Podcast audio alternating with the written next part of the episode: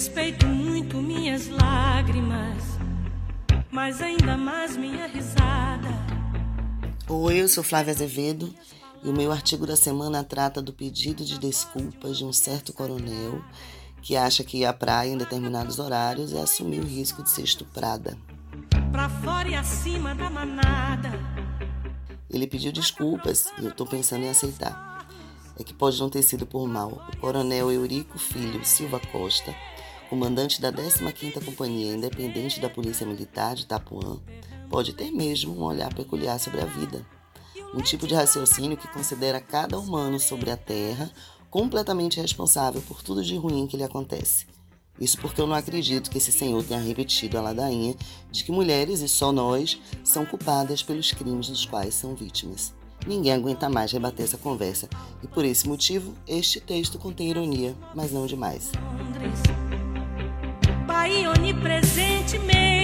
O que uma pessoa vai fazer numa praia deserta das 19 às 23 horas? Ele perguntou, diante do crime do qual foi vítima a turista estuprada na noite de terça passada em uma praia de Salvador.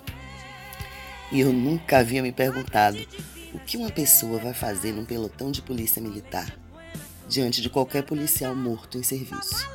Mas é uma linha de raciocínio que, principalmente vinda de uma autoridade no tema, preciso considerar. Dentro dessa lógica, não devo me compadecer quando morrem policiais, porque ao escolherem ser policiais, eles sabiam que podiam morrer em troca de tiros, ou seja, assumiram o risco. Aqui eu apenas cito a expressão usada pelo coronel em relação à turista estuprada. Porque é a mesma coisa, né não? Não, nada disso. O policial está cumprindo obrigações, sim.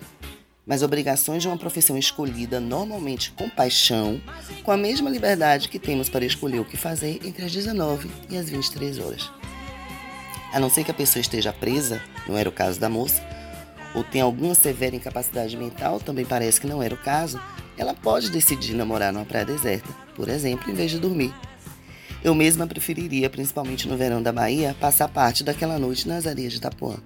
Isso porque eu sei, viver é perigoso, mas acho que deixar de viver é bem mais. A minha coragem é suficiente para namorar numa praia deserta, mas não para ser policial. Inclusive, sou tão medrosa que quase me jogo no chão numa noite em que, andando no bairro nobre e bem policiado, assumi o risco da barra com uma amiga que é delegada, um cabra suspeito se aproximou. Ela estava armada e fez treinamento com Mazurra, mas nada me deixou tranquila e até agora lembro do meu corpo tremendo de ter pensado é hoje que eu morro, enquanto ela tomava as providências impávida. Então imagino eu, mas o coronel pode discordar, que as pessoas que escolhem a carreira militar são todas corajosas que nem minha amiga e sim assumem o risco de se lascar. A pergunta que eu faço é: quando morre um policial ou uma policial, então eu não devo lamentar? De perto ninguém é normal. Não quero decepcionar seu Eurico, mas eu lamento sim, independente de quem é o ou a policial. Isso porque eu sonho com outras realidades, penso em outros países, em policiais que sequer usam armas letais. Ainda que eu saiba que nem sempre o lado certo dos confrontos está claro, acho bizarro que alguns policiais, por exemplo, precisem secar os seus uniformes dentro de casa porque se os penduram em varais externos, sinalizam que moram ali e viram alvo. Isso é tão triste quanto saber que certos CEPs, cores de pele e condições sociais também transformam pessoas em suspeitos, independentemente da forma que agem. O conjunto está errado. E isso todos nós sabemos. Diante do que concluo, nenhuma escolha é segura. E por isso não consigo entender muito bem quando é que dizer assumir os riscos vale. Viver é se arriscar e há um imenso espaço para fazer isso dentro dos limites dos direitos individuais. Fazemos todos os dias em diferentes níveis no uso legítimo da nossa liberdade. Mas isso não inclui, claro, dirigir a 200 km por hora, exemplo que o coronel utilizou comparando ao comportamento da turista estuprada. Francamente, assim não vale.